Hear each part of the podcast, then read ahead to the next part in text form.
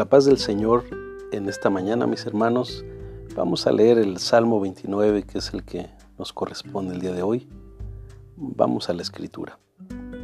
Salmo 29, Salmo de David. Tributad a Jehová, oh hijos de los poderosos, dad a Jehová la gloria y el poder.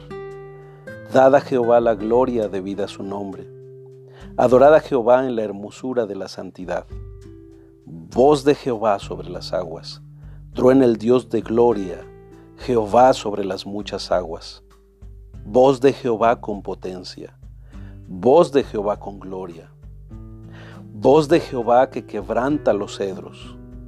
Quebrantó Jehová los cedros del Líbano.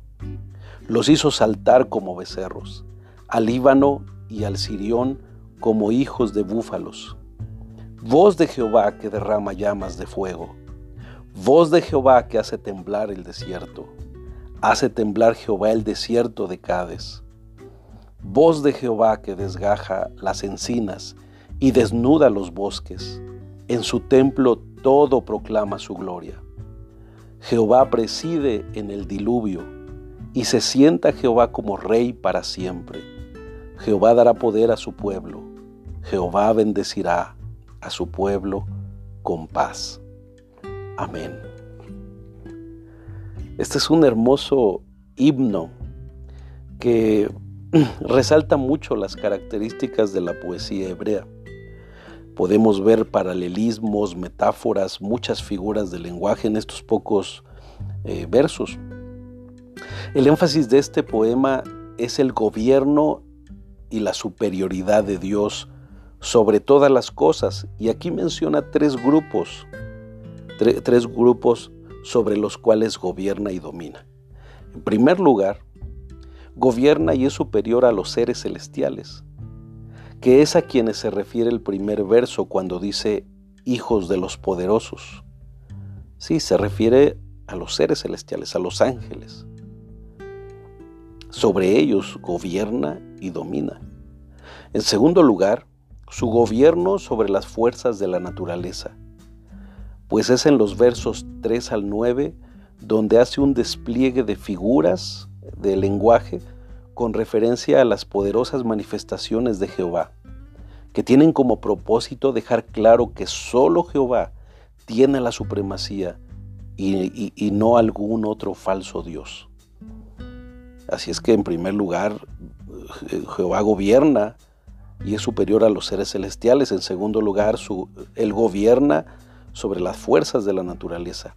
Y en tercer lugar, gobierna y es superior a la humanidad. Y lo enfatiza declarando en el verso 10 que Él fue el director o el orquestador del diluvio. Sí, mi hermano, del diluvio universal de Génesis capítulo 6. Y Él da poder a su pueblo y también paz. Es decir, Él tiene el control y ese poder tanto para traer un diluvio y acabar con todo, como para preservar a los que Él ha decidido por amor de su nombre. David tuvo que mencionar el diluvio para cerrar con broche de oro el poderío inigualable del Dios, del, del único Dios, Jehová, el Todopoderoso. ¿Y a ti no te estremece el espantoso poder de Dios? Cuando vemos cómo los huracanes azotan las costas y hacen devastación? ¿Ha reflexionado en que el Dios que produce un poderoso terremoto es el mismo que te garantiza salvación y vida eterna? ¿Crees que valdría la pena dejar el pecado delante de este Dios todopoderoso? Wow, creo que es maravilloso el poderío de Dios. Que el día de hoy, mis hermanos, Pensemos en las poderosas manifestaciones naturales que hace Dios en nuestro mundo y que meditemos en que nuestro buen Dios, a pesar de todo eso, podemos estar seguros. Ahí el desafío es grande, pero oremos antes. Padre Celestial, Padre bendito, que hoy mis hermanos puedan, a través de ver todo lo que acontece en el mundo, desastres naturales, terremotos, son un despliegue de tu poder. Tú estás hablando al mundo y somos nosotros los que, los que no comprendemos.